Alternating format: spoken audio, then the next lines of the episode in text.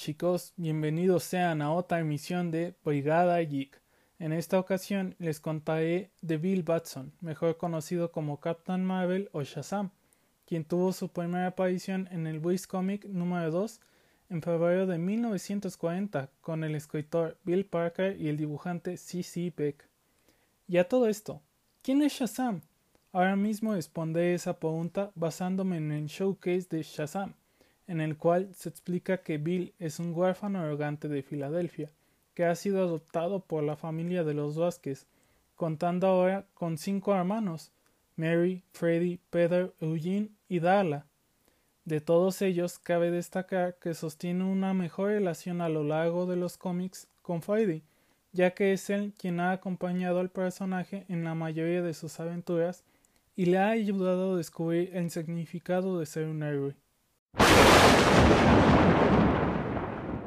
Tomando la historia de Bill Batson, este chico estudia en la preparatoria Fawcett. En esta escuela, los hermanos Bayern, un par de ricachones, siempre molestan a su medio hermano Freddy, ya que este chico es minusválido, o mejor dicho, de capacidades diferentes, por lo cual no puede defenderse de los múltiples ataques físicos que recibe ante lo cual Bill Batson decide interceder dándoles una paliza y provocando que más tarde estos perdidos lo persiguieran hasta el Metar, en donde se le aparecería el mago Shazam, llevándolo a su cueva.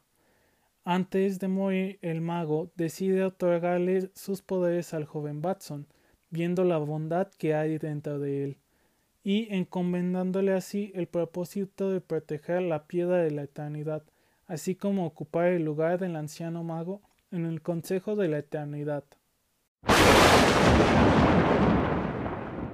Ahora tengo que decir que los poderes de Billy son bastante interesantes, ya que se activan al pronunciar el nombre del mago, cayendo Neayo encima del chico, dándole vida a la entidad conocida como Captain Marvel, quien cuenta con las habilidades, por este acrónimo, que viene de la sabiduría de Salomón la fuerza de Hércules, la existencia de Atlas, Neayo de Zeus, el valor y la existencia de Aquiles y la velocidad de Mercurio.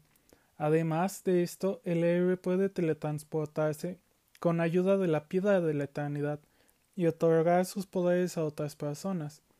Esto último lo podemos apreciar en la familia Marvel, que no son más que los hermanos de Billy con los poderes de Captain Marvel, conjunto con el Tigre Tawny todos ellos quienes contribuyen a múltiples misiones a detener a las fuerzas del mal.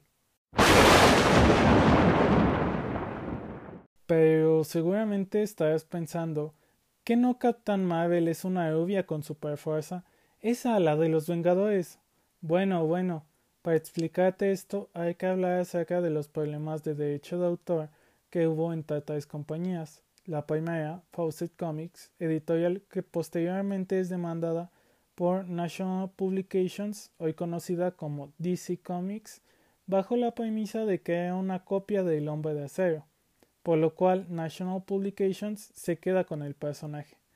Y la última, pero no menos importante, Marvel Comics, que demandaría a National Publications por utilizar su nombre en uno de sus personajes a lo cual National Publications gana la pelea por los derechos del personaje y se queda estrictamente con el personaje.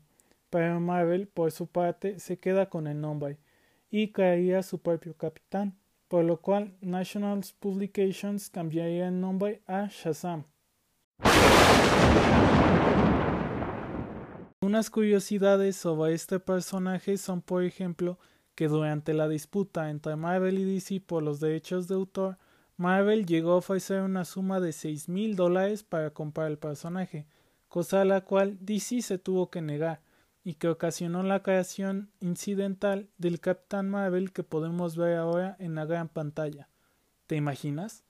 Otra curiosidad es que la primera portada de Shazam hace referencia al Action Comic número uno de Superman. Sin embargo, en este, el poder mágico hace gala, ya que con una sola mano puede lanzar el automóvil, cosa que Superman tuvo que hacer con ambas manos. Otro dato es que durante el evento de Amalgama se hace un enfrentamiento entre Thor y Shazam, resultando como ganador Thor, ya que éste intercepta a Neayo antes de que Billy pudiera transformarse. Vaya jugada. Bueno, creo que la mayor curiosidad es que Shazam llegó a vencer a Superman en ventas. Por otra parte, tenemos que hablar de las dos muertes más memorables que ha tenido el personaje, aunque nos duela. La primera parte está en Injustice, donde Shazam ha dejado de concordar con las ideas de Nehiman y por tanto con las de Superman, quien posteriormente lo mataría en su forma de Captain Marvel. Una segunda muerte la podemos ver en Flashpoint, donde ocurre una guerra entre Amazonas y los Atlantes, poniéndose Billy a favor de los Atlantes y combatiendo contra Wonder Woman, quien posteriormente lo mataría con su forma como Bill Batson. Ahora se vienen las recomendaciones del día.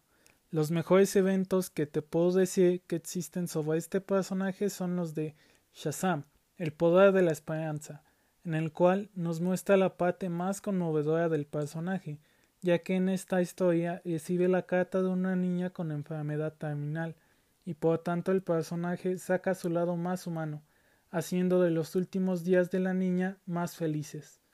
Por otra parte, tenemos el evento de Kingdom Come, donde podemos encontrar una de las peleas más icónicas del personaje contra nada más y nada menos que Superman.